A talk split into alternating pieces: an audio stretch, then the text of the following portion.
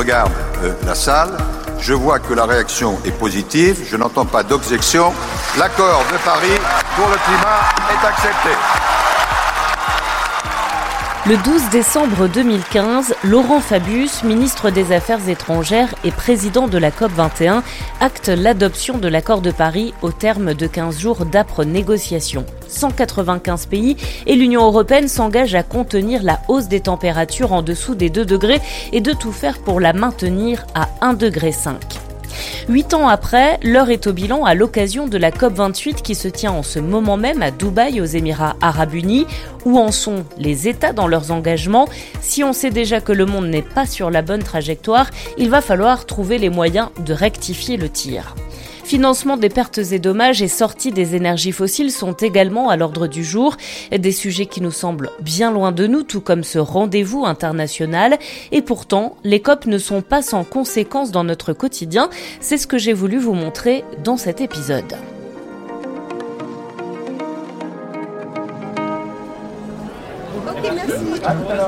Bonjour monsieur. Bonjour, c'est nous C'est au fond à droite.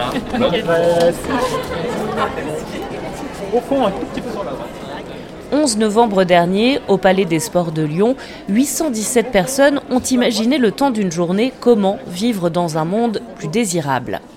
L'événement s'appelle Mille et une fresques. L'idée était de sensibiliser au même moment, au même endroit, mille et une personnes aux enjeux écologiques. Car la question du dérèglement climatique peut nous sembler incompréhensible, complexe en raison d'un manque de connaissances.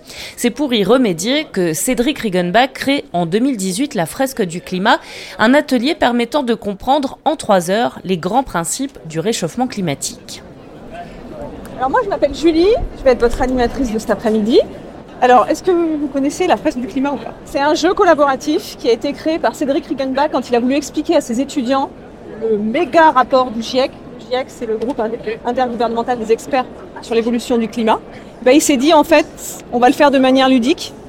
Et donc, il a créé ce jeu de cartes. Donc, euh, je vais vous distribuer les cartes euh, au fur et à mesure. Il y aura plusieurs euh, étapes. Le but, c'est de les classer par cause-conséquence. je vous propose un petit tour de table. Éloi. Est-ce que tu as déjà entendu parler climat à la maison? Oui, un peu. Monique. Monique? Je suis sensibilisée au problème depuis un certain temps, même si je trouve que ça avance pas assez vite. Et j'ai bien envie que mon petit-fils euh, soit dans la même mouvance. À leur côté, Caroline et Rémi, venus avec leurs deux enfants, Augustin et Chloé, âgés de 15 et 13 ans. On attaque? Allez, on attaque. Alors. Un numéro complémentaire pour. Euh, non, alors ça, ça doit pas être ça. C'est quoi le ah CO2 C'est euh, le gaz qu'on expire.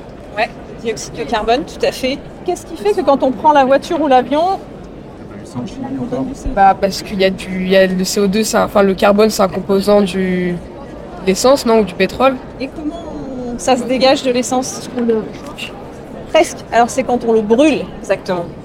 Et alors pourquoi le CO2 ça donne de l'effet de serre?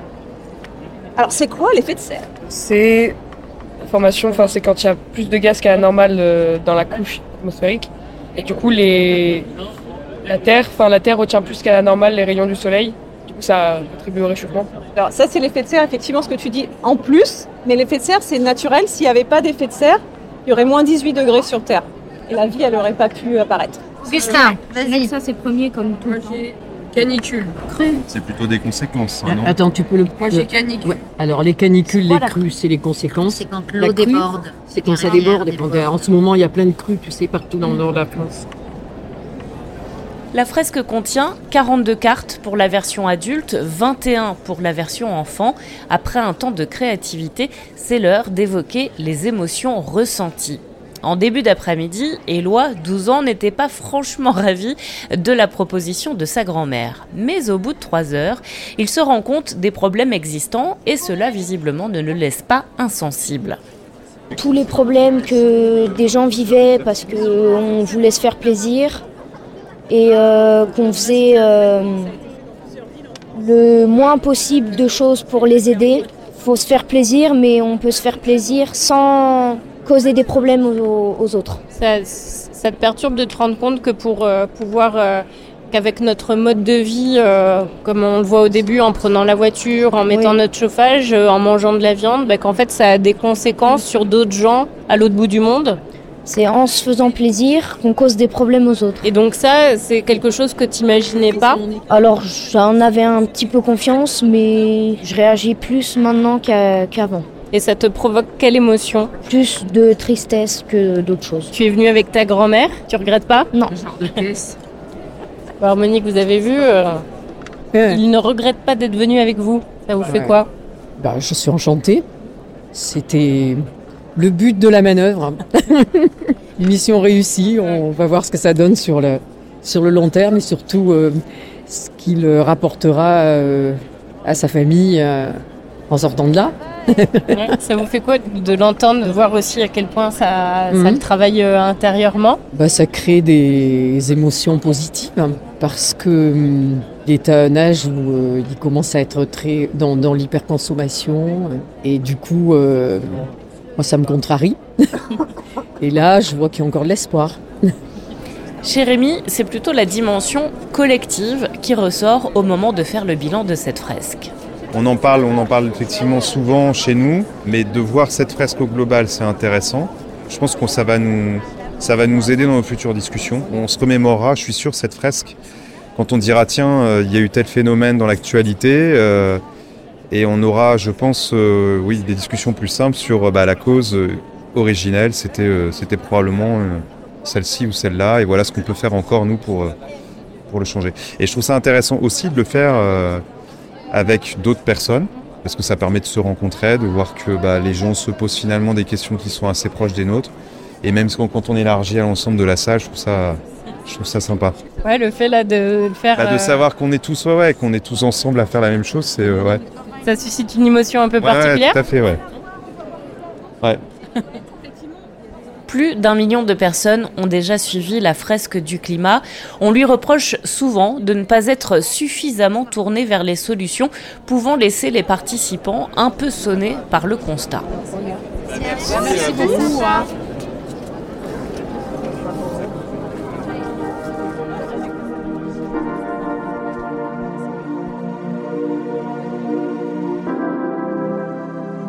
Pour donner envie au grand public de s'intéresser à la COP28, le collectif Scientifique en Rébellion, qui souhaite dénoncer l'inaction des politiques, a organisé du 30 novembre au 3 décembre dernier à Bordeaux une COP alternative.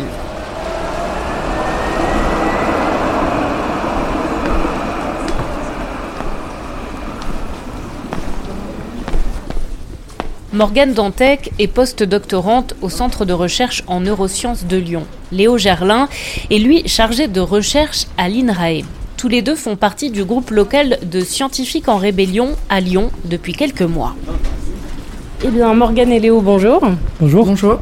Pour démarrer, comment vous expliquez déjà que ces grands rendez-vous internationaux euh, comme les COP, finalement, euh, n'intéressent pas euh, le grand public? On dit très souvent qu'elles sont frustrantes, qu'elles sont lentes, qu'elles peuvent être aussi phagocytées par, par les lobbies. Alors je pense que d'une partie des, citoyens, il y a le, le constat évident que les COP n'amènent pas en fait à une réduction observée des émissions de gaz à effet de serre. Et donc, on, a tendance de plus en plus à se demander quelle est réellement leur euh, utilité euh, par rapport euh, aux enjeux climatiques qui sont, qui sont posés.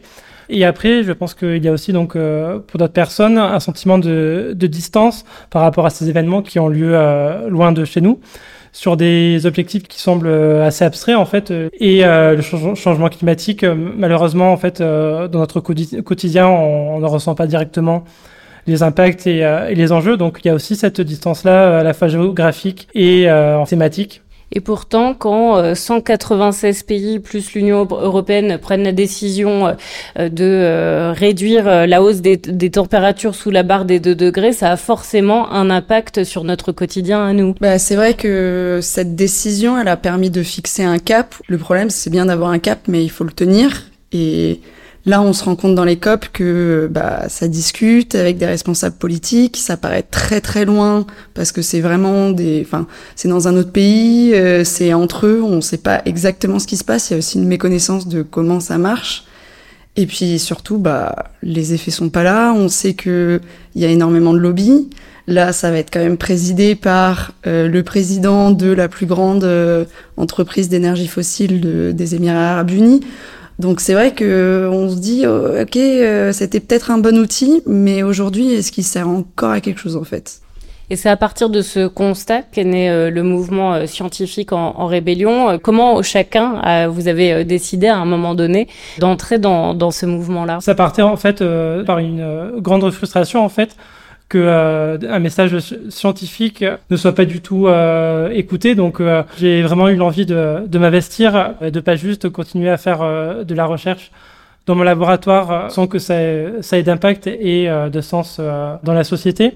Donc c'est pour ça que j'ai pris cette décision donc de rejoindre Scientifique en Rébellion. Ce qui m'intéressait dans Scientifique en Rébellion, c'est l'idée que la science, elle nous apporte des données concrètes pour nous alerter et il faut pas que ces données, elles restent que au sein du monde scientifique. Il faut qu'elles soient transmises le plus largement possible. Il faut que ça soit un guide aussi qui permette de, de mener des actions.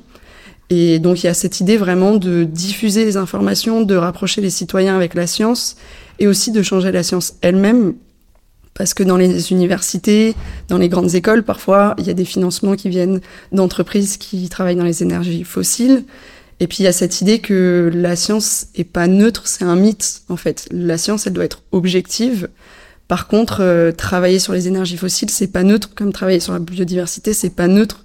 Donc il y a aussi alerté sur le fait qu'il faut aussi que euh, l'enseignement supérieur, la recherche s'empare de ces sujets, mette des financements sur la table et travaille, euh, là-dessus. Et donc c'est comme ça euh, qu'est née euh, l'idée d'organiser une COP alternative euh, qui s'est tenue à Bordeaux il, y a, il y a quelques jours. différents ateliers aussi immersifs se sont tenus dans plusieurs villes de province, notamment à Lyon, pour justement là aller bah, toucher, rencontrer les citoyens et essayer de rendre ça un peu plus, un peu plus concret justement. L'idée, c'était que les participants étaient organisés en groupe par euh, activité humaine. Donc, il y avait un groupe sur l'agriculture, un groupe sur l'industrie, un groupe sur l'énergie, un groupe sur euh, la ville. Et euh, en fait, ils échangeaient avec différents scientifiques qui passaient de table en table pour essayer de faire émerger les grands enjeux qui sont en lien avec ces activités humaines et le Rhône. Donc, par exemple, sur les questions de pollution ou de biodiversité. Et il y avait vraiment l'idée euh, ouais, de se réapproprier les enjeux autour du Rhône, mais en discutant avec des scientifiques qui parfois peuvent, peuvent apporter du contenu qu'on n'a pas nécessairement et du coup qui peuvent redonner des échelles de grandeur euh, et qui permettent de comprendre un peu mieux la situation. Et notre, en fait, notre grand objectif, c'était que les personnes sortent de là en ayant des idées d'action qui soient collectives ou individuelles, et aussi des clés pour agir. À la fin, euh, il y avait une partie restitution de chaque groupe, il y a aussi des personnes de la métropole qui sont venues discuter avec la salle de ce qui est fait euh, sur la métropole. Et donc, c'était l'occasion de voir ce qui a été fait, mais aussi d'interpeller la, la, métropole euh, sur ce qui pourrait être fait en plus. Quel conseil vous pourriez donner aux auditeurs là qui, qui se disent bon, ces trucs, moi j'y comprends rien, c'est compliqué, euh, je sais pas par, euh, par quoi commencer. Euh, bah, Qu'est-ce que vous pourriez leur dire pour essayer justement d'appréhender un peu ces, questions? Il y a un certain nombre d'outils qui existent. Euh, il y a les fresques, effectivement, qui sont des formats assez ludiques qui permettent de, de bien comprendre les enjeux, d'avoir des données. Donc c'est vraiment une, une bande porte d'entrée et je pense que ça a sensibilisé beaucoup de personnes. Après, euh, on peut continuer à, à se renseigner. Il y a énormément de choses, surtout avec Internet aujourd'hui, entre les documentaires, les films, euh, etc. Et puis euh, après, pour commencer à être actif, en fait, souvent c'est on se renseigne, on se renseigne, c'est hyper anxiogène. Et agir, c'est une bonne façon de libérer cette angoisse parce que en fait, on agit concrètement. On parle souvent des gestes individuels, mais on fait reposer beaucoup d'actions sur l'individuel alors que sur, enfin, ce qui a le plus d'impact, c'est le collectif. C'est, il faut que toute la société change, et donc il faut pousser pour qu'elle change. Eh ben merci euh, à tous les deux pour, euh, pour cet échange. Et merci beaucoup. Merci beaucoup.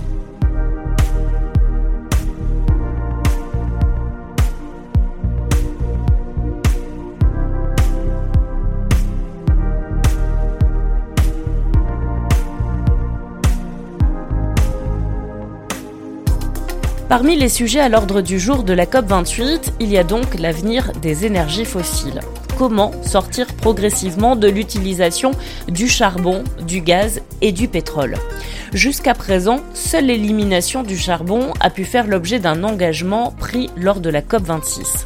Il va donc falloir se tourner davantage vers les énergies renouvelables. Mais comment s'y prendre? Illustration à Lyon. Si je vous dis Groupama Stadium, vous pensez forcément au match de foot de l'Olympique lyonnais.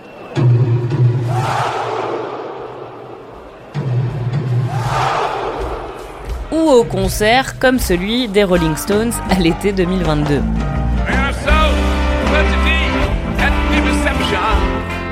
Mais le groupe Ama Stadium, c'est aussi l'un des plus grands sites photovoltaïques de la métropole de Lyon. L'Olympique lyonnais s'est lancé en septembre 2021 dans un vaste projet de solarisation. Pour faire simple, 50 000 mètres carrés de panneaux photovoltaïques ont été installés avec pour objectif de produire de l'électricité locale et décarbonée. Ça correspond à peu près à 7 terrains de football. Le projet a été mis en œuvre par Réservoir Sun, fournisseur d'équipements d'énergie solaire. Bonjour euh, Bastien Benchenafi. Bonjour. Alors vous êtes euh, responsable développement des projets territoriaux chez Réservoir Sun. Euh, vous allez donc nous faire visiter les ombrières. On peut donc préciser, nous sommes au Groupama Stadium. Oui, à Dessines, à l'est lyonnais. Ouais. On n'est pas là pour regarder un match de foot. Bah non, en plus les résultats du championnat ne nous y incitent pas vraiment. Donc tant pis, on va plutôt s'intéresser euh, aux énergies euh, photovoltaïques, aux énergies euh, renouvelables. Racontez-nous un peu la jeunesse de ce projet. Alors en fait, le stade a été construit pour l'Euro en 2016. Et dès le départ, Vinci, donc le constructeur du stade, avait anticipé de mettre des panneaux solaires. alors je sais qu'initialement le toit était envisagé, il n'a pas, ça, ça s'est pas fait. Et ensuite, il y avait des ombrières en option qui n'ont pas été soulevées, mais euh, au final, ils ont quand même anticipé le parking pour qu'à terme, il puisse y avoir des ombrières. Du coup, c'est euh, nous en fin 2019, début 2020, juste avant le Covid en fait, qu'on on, discute concrètement euh, solaire avec l'Olympique lyonnais, qui était déjà en discussion avec d'autres d'autres acteurs comme Urba Solar ou, ou Total. Et donc, on a réussi à, à gagner ce projet en 2020. Et on a construit ça 2021-2022. Euh, et là, il est en service depuis, depuis plusieurs mois. Il produit. Euh, on a fini aussi la centrale du centre d'entraînement, qui est une centrale pour le coup en toiture, mais en autoconsommation et qui alimente euh, entre 10 et 15% de l'électricité totale consommée par le stade toute l'année. Là, on est de sur de l'autoconsommation individuelle, même s'il y a plusieurs panneaux, oui. sur un, avec plusieurs structures et bâtiments qui accueillent ces panneaux. Et pourquoi c'est individuel? Alors, c'est individuel parce qu'il y a un producteur et un seul consommateur. Euh, officiellement, le producteur c'est l'Olympique euh, lyonnais et euh, c'est également le, consommateur. ça se fait à l'échelle d'OL Group. Et même si c'est une centrale en plusieurs parties, dans le sens où la centrale sur les GOLTC, il y a plusieurs pans de toiture qui sont équipés, électriquement elles sont rassemblées en un seul point d'injection. Et donc l'OL est autoconsommateur et consomme l'électricité produite par cette centrale-là en autoconsommation individuelle. En, revanche, euh, l'électricité produite par les 8 mégas d'ombrière, euh, l'OL n'envoie pas la couleur, euh, l'électricité va directement sur le réseau à l'acheteur obligé, en l'occurrence EDF, obligation d'achat. Mais il y a quand même une partie de l'électricité. Donc là, par exemple, les, lumières qu'on voit allumées à l'intérieur sont... Aujourd'hui, oui. il ne fait pas super beau, mais en tout cas, notre centrale n'a pas une production nulle aujourd'hui. Et oui, euh, une partie de cette électricité vient de notre centrale euh, du GOLTC en autoconsommation. Ah donc là, on peut peut-être passer euh, sur la rampe ici. Ce qui est intéressant, c'est que les, le centre d'entraînement, donc on le voit, il est, derrière, on le verra plus tard. Électriquement, c'est sous cette rampe que le, le, GOLTC est raccordé. Mais ça fait pas de bruit, pas d'odeur, pas de radiation radioactive. et ça fonctionne quand il fait beau. Donc si on décrit euh, mhm. à nos auditeurs euh, ce qu'on voit, en fait, bah, c'est des panneaux tout classiques hein, qu'on commence à avoir l'habitude. Euh, c'est des modules d'ombrière, ouais, des modules d'ombrière sur lesquels on a des modules photovoltaïques, des panneaux solaires, autrement dit. Ils sont raccordés au niveau supérieur, dans la structure. Et les câbles descendent, euh, pour certains, vous voyez, dans, les, dans certains IP, on voit des fils qui descendent. Et donc c'est par là qu'on vient euh, récupérer, rassembler l'énergie. Après, on, les lie toutes électriquement et puis on va jusqu'au point de, point de raccordement. Donc aujourd'hui, ce, type-là de panneaux photovoltaïques a, pour objectif donc de développer les énergies renouvelables. Ce qu'on reproche souvent, en tout cas la partie qui continue de, de, polluer, c'est notamment bah, d'où viennent les panneaux photovoltaïques. Là, par exemple, ceux-là, ils ont été euh, construits où? Ceux-là, ils sont assemblés en Chine. Et clairement, euh, nous, on est challengé sur le bilan carbone de ces modules, qui ont un bilan carbone de 500 kg équivalent CO2 par kilowatt crête, euh, qui est le standard du marché. Et donc, le, contre-argument, c'est que oui, on a des modules asiatiques, mais ils sont performants écologiquement dans le sens où ils ont un bilan carbone qui est maîtrisé, qui est calculé très précisément et qui fait foi. Donc, oui, on aurait pu trouver des modules européens beaucoup plus chers, avec un bilan carbone euh, sensiblement moins élevé. À partir de quand vous avez commencé à produire de l'électricité ici Alors les ombrières ont été raccordées en septembre 2022. Donc ça fait un peu plus d'un an. Quel euh, recul on a déjà, notamment par exemple en termes de réduction de facture? C'est déjà visible tout de suite? La centrale qui efface euh, de l'électricité sur la facture, c'est celle du centre d'entraînement qui est en autoconsommation. Euh, non, aujourd'hui, nous, on n'a pas de REX, puisqu'en fait, c'est à l'OL de faire ses propres calculs. REX, retour d'expérience. on n'a pas de retour d'expérience là-dessus, voilà, puisque c'est l'OL qui, voit d'un côté ses factures fournisseurs et de l'autre euh, les, factures liées au solaire. On a un contrat solaire, si vous voulez, qui est très attractif, euh, qui est en dessous de 20 euros du mégawattheure.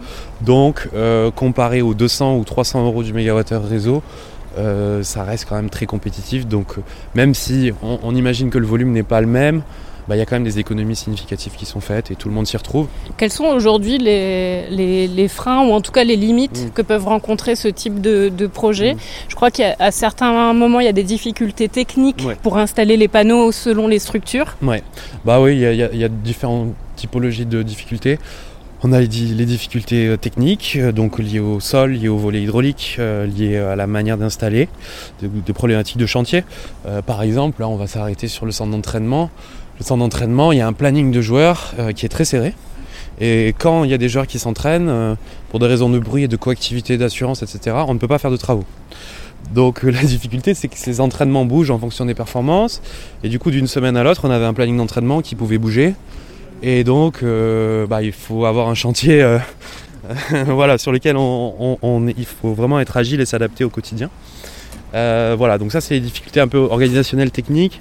On a de l'administratif aussi. Euh, je ne l'ai pas dit devant, devant la métropole, mais l'obtention du permis de construire n'a pas été une, chose simple et qui explique pourquoi le P7, le dernier parking, n'est pas équipé. Et qu'est-ce qui bloque ou bloqué Il y a 550 arbres dont il a fallu évaluer euh, l'âge, la force euh, et la capacité à être transplantés. On a eu des sujets sur les îlots de chaleur urbains. Donc il y avait des personnes qui pensaient que euh, ça allait aggraver en fait le réchauffement climatique en local. Et euh, on a été beaucoup challengé sur le bruit, donc le bruit pendant le chantier, et surtout le bruit en phase d'exploitation. Là, bah, ça tombe bien, on est dans un podcast, vous avez un micro, et bah, on peut se rapprocher d'un onduleur, mais vous verrez qu'il n'y a pas de. Enfin, c'est le bruit d'un frigo, et alors. Un petit frigo, quoi.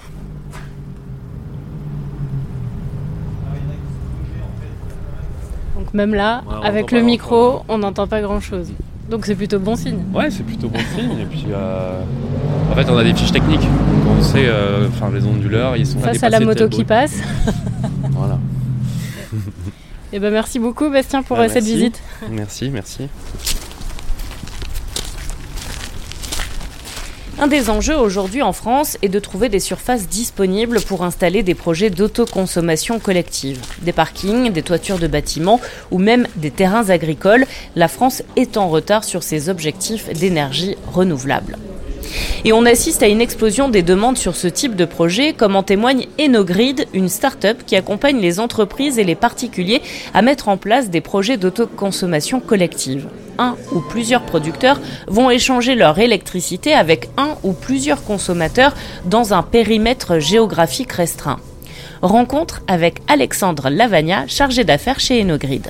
L'autoconsommation collective, d'une part, le gros intérêt, c'est qu'on va se réapproprier le foncier qui est déjà urbanisé. Euh, je pense que ça plaît à la population et aux porteurs de projets de se dire aujourd'hui j'ai un toit que je vais pouvoir exploiter plutôt que euh, bah, un terrain agricole ou euh, juste un terrain qui n'est pas urbanisé et qu'on va pouvoir rester euh, naturel. Ça, c'est une première chose. Et aujourd'hui, l'explosion des, des projets, elle vient aussi beaucoup du fait de la crise énergétique. L'autoconsommation collective, pour un porteur de projet, ça peut être mieux valoriser son électricité avec un prix de revente qui va être plus élevé.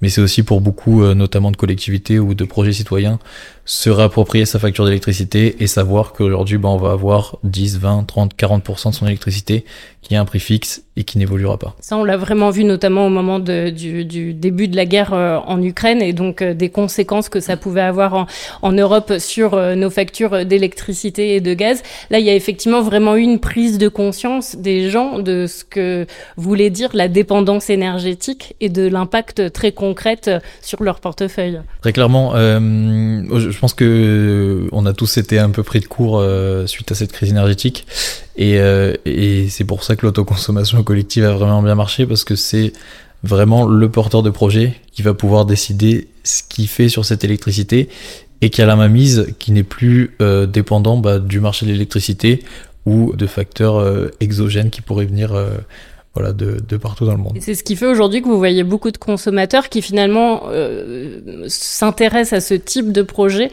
par cette porte d'entrée-là, à la fois effectivement le côté se ré réapproprier euh, euh, notre production d'énergie, mais aussi l'aspect financier en fait. Tout à fait. Je pense que c'est beaucoup le cas pour notamment les, les collectivités qui ont vu leur, leur facture d'électricité exploser et qui se sont dit aujourd'hui, qu'est-ce qu'on fait? Quelle est la, solution la, plus pertinente? Euh, bah, C'est de tout simplement produire nous-mêmes notre électricité.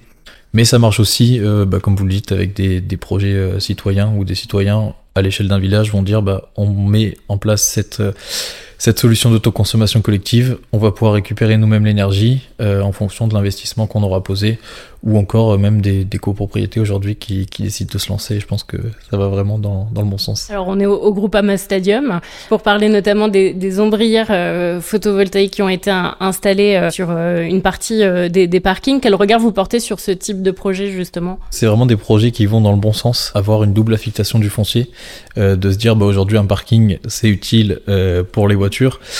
Et en plus, on va y, produire de l'électricité, et cette électricité va nous apporter un service qui est bah, celui de protéger les voitures, euh, proposer de l'ombrage quand on est en été. Je pense que aujourd'hui, l'avenir du solaire n'est plus sur les gros, parcs, solaires. Euh, je pense que tout le monde a bien compris que c'était important aussi de garder des espaces naturels euh, vierges. Et donc, cette double utilisation du foncier, on parle des parkings, mais ça marche aussi pour l'ensemble des toitures industrielles qu'on a aujourd'hui qui sont toujours pas équipées de solaire. Et surtout que maintenant c'est une obligation euh, légale puisque la loi sur les énergies euh, renouvelables qui a été euh, votée cet été oblige d'installer des ombrières photovoltaïques ou végétales sur les parcs de stationnement existants à la date du 1er juillet 2023. Tout à fait, ça va aussi dans, dans le bon sens de se dire aujourd'hui on a du foncier urbanisé, il faut mettre des règles de sorte à ce que ce foncier soit valorisé et surtout, euh, demain, sur un foncier qu'on, un parking qu'on va créer, ça sera directement pris en compte euh, dans les dans les cahiers des charges des bah, des, des promoteurs immobiliers et c'est quelque chose qui est qui va dans le bon sens parce qu'aujourd'hui, un parking sur lequel on a réfléchi en amont sur la partie photovoltaïque, c'est un parking qui sera plus efficient euh, sur notamment bah, l'orientation de de ces ombrières et au final la production d'électricité verte. Merci beaucoup, Alexandre. Avec plaisir.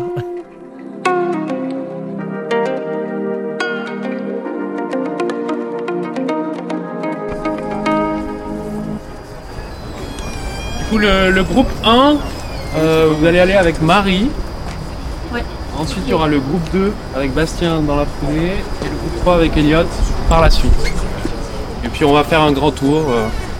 C'est le club solaire de la métropole de Lyon qui organisait aujourd'hui ce temps d'échange autour de l'autoconsommation collective avec cette visite des ombrières photovoltaïques. Son objectif est d'outiller et de mettre en réseau les acteurs qui souhaitent développer des projets solaires. Philippe Gelpa Bonaro est le vice-président de la métropole de Lyon en charge du climat et de l'énergie. Alors nous sommes au Groupama Stadium qui est loin d'être le symbole de la transition écologique et pourtant il s'y passe des choses avec l'installation de ces panneaux photovoltaïques.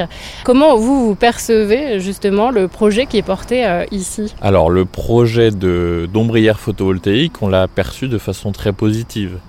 Euh, parce qu'il vient d'une part contribuer à, la mixité énergétique et euh, au développement des énergies renouvelables sur le territoire de la métropole de Lyon, et avec en plus une démarche assez innovante, avec toute une partie en autoconsommation pour les besoins d'éclairage du stade, pour les besoins de l'ARENA, et on est sur quelque chose qui, récupère l'eau de pluie pour la réinfiltrer à la parcelle.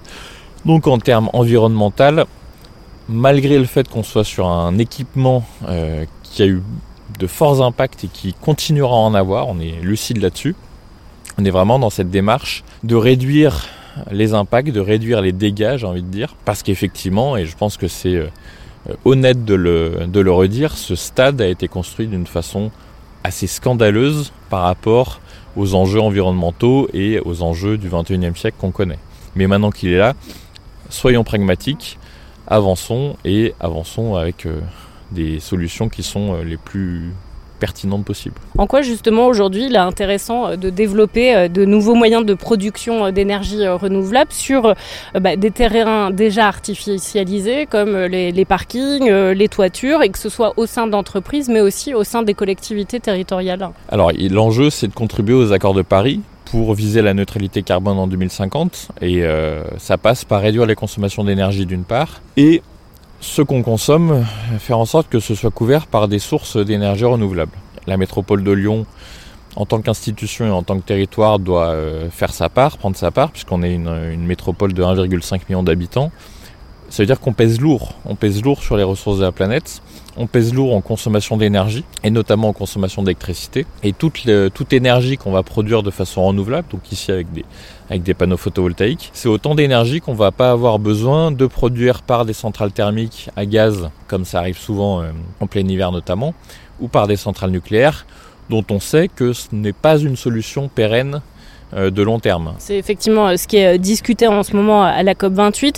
Pour se donner une chance de rester sous la barre des 2 degrés, voire des 1 degré 5, les États doivent adopter dès maintenant un arrêt définitif de l'exploitation des énergies fossiles, donc charbon, pétrole, gaz, d'ici 2050 au plus tard. Et donc ça nécessite une déclinaison bah, à la fois mondiale, nationale et locale.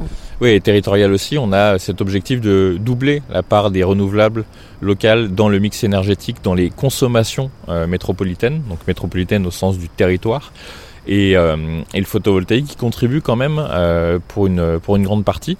Sur la métropole de Lyon, on était à 60 euh, gigawattheures par an produits en photovoltaïque en 2020. On vise de monter à 240 gigawattheures par an d'ici 2026-2030 avec les temps de, de développement des projets.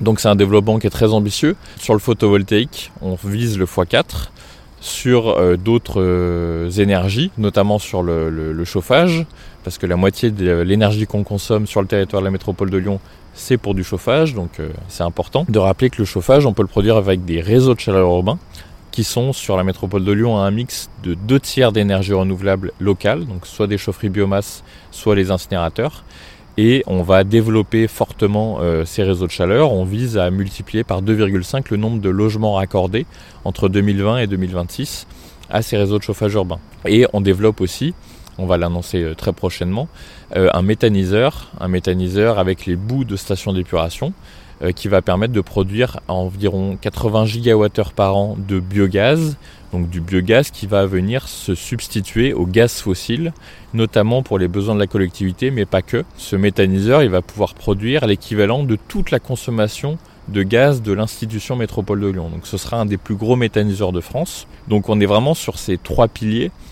Le renouvelable électrique avec les panneaux photovoltaïques, le biogaz pour remplacer le gaz fossile et le chauffage pour remplacer aussi des consommations de gaz ou de fuel, puisqu'on a encore quand même pas mal de, chaudières au fuel collectives et individuelles sur la métropole de Lyon. On vise un territoire zéro fuel en 2026 sur la métropole de Lyon avec euh, les dispositifs qu'on est en train de, de soutenir et de mettre en place.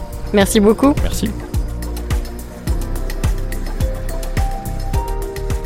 S'il y a de moins en moins de débats sur la nécessité de développer les énergies renouvelables, il y a encore des freins à la mise en œuvre de ces projets d'autoconsommation collective. La complexité des dossiers, tout d'abord, l'empreinte carbone des panneaux photovoltaïques dépend aussi de leur pays de production, tout en sachant que des panneaux fabriqués en France sont moins carbonés, mais aussi beaucoup plus chers. Et puis il y a enfin à développer une filière de recyclage pour les panneaux et les batteries. Voilà, j'espère qu'avec euh, cet épisode, eh bien, vous verrez un peu plus comment euh, ce rendez-vous comme euh, la COP 28 qui se tient en ce moment à Dubaï peut avoir des influences dans notre quotidien.